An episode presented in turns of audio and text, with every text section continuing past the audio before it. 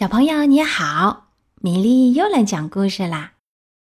在《西游记》第二册“大闹天宫”的上半集里，我们听到了孙悟空来到天庭，偷吃蟠桃，偷饮佳酿，还把太上老君五大葫芦金丹全吃光了。今天我们来看看接下来发生了什么故事。话说那七个仙女。自受了悟空的定身法，过了几个时辰，方得解脱，渐渐的能够活动身子。仙女们提了二三篮半生不熟的小桃，回到瑶池，把经过情形禀报了王母。王母正为仙酒被人偷吃光了，在那里生气。一听这话，不禁大怒。王母立刻来见玉帝，要玉帝。惩治悟空，蟠桃大会开不成了。齐天大圣偷吃了仙桃仙酒，玉帝正要传唤悟空，齐天府的仙吏前来叩禀大圣失踪，赤脚大仙也来告齐天大圣假传圣旨。不一会儿，太上老君也匆匆赶来，奏告他炼的金丹被齐天大圣偷吃了。玉帝接到接二连三的报告，不禁大恼。得知悟空已逃往花果山，当即传旨托塔李天王，率领各路神仙和十万天兵，布下了天罗地网，前去捉拿。十万天兵来到花果山，四周扎营，围得密密层层。李天王差九位天将先来水帘洞前挑战，小妖们。快叫孙悟空出来投降！小猴慌忙抱进洞去。悟空听了，并不惧怕，怒道：“这些毛神如此无礼，竟敢打上门来欺我！”传令小猴准备迎敌。悟空带领众猴出阵，那九个天将立刻围了上来。悟空舞动金箍棒，九位天将哪里是他的对手？只几个回合，便倒脱兵器，败下阵去。李天王忙调四天王和二十八宿，团团围住悟空。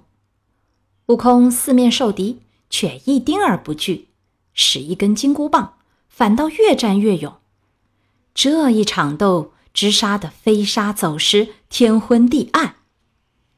杀到日落西山，悟空看天色将晚。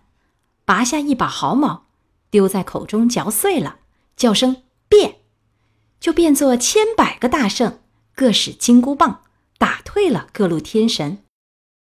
悟空得胜回洞，众猴欢天喜地向他祝贺。悟空派了几十个小猴，吩咐在晚上轮班防守，其余的安心睡觉，养好精神，等天明杀退天兵。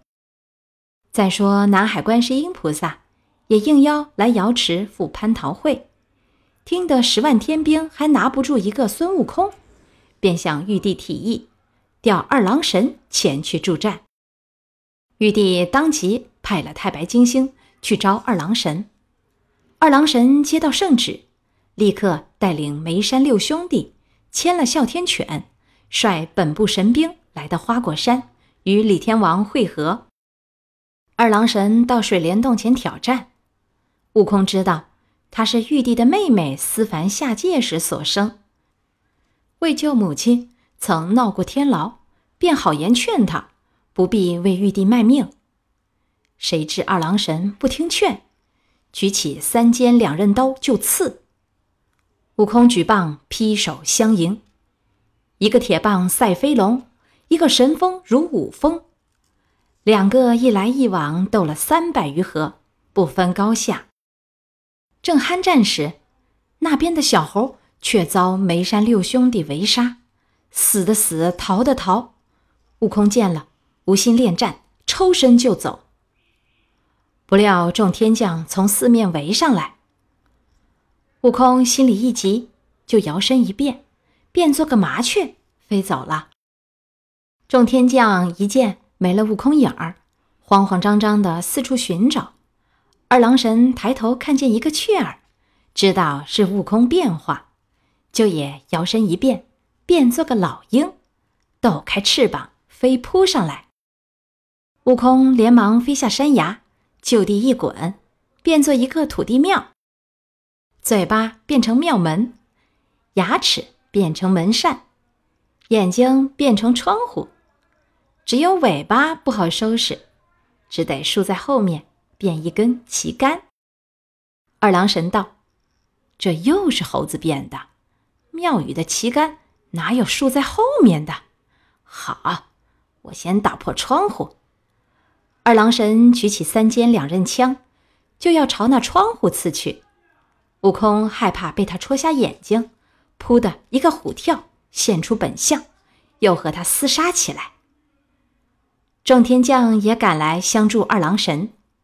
这时，玉帝同王母娘娘、观音菩萨和众仙都在南天门外观战。太上老君见这许多天将还战不过孙悟空一人，便取出一个圈子往下一抛，朝悟空头上打去。那圈子名金刚镯，水火不侵，能圈住万物。悟空不防天上会有兵器下来，脑袋被重重的砸了一下。哮天犬窜上来，死死的咬住了他的腿。众天将趁此机会，一拥上前把他按住。悟空被捉到天宫，玉帝当即传旨，将他推上斩妖台，碎尸万段。可是，任凭大力鬼王刀砍斧剁，都不能动他一根毫发。玉帝眼见没法杀死孙悟空，很是吃惊。太上老君上前献计：“不如把他交给我，放在八卦炉里炼出我的金丹来，他的身子就化为灰烬了。”玉帝便把悟空交给他发落。太上老君把悟空带到兜率宫，用捆仙索绑住，投进八卦炉中，用火慢慢的化炼。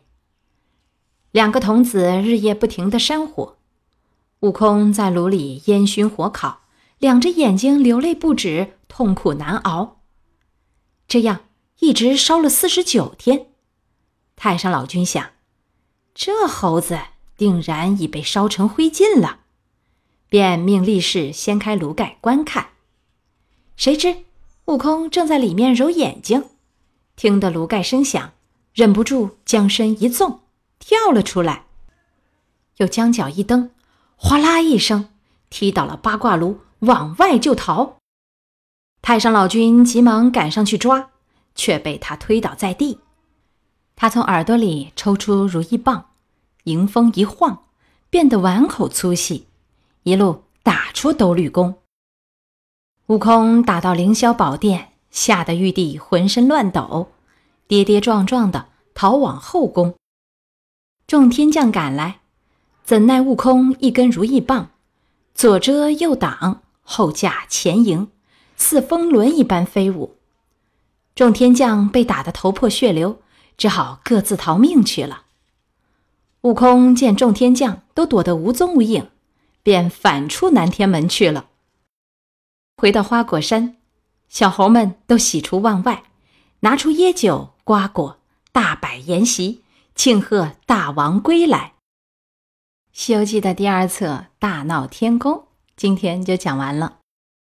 在第二册的故事里，我们说到悟空大闹龙宫以后，玉帝将他招安到天宫，封为弼马温。悟空桀骜不驯。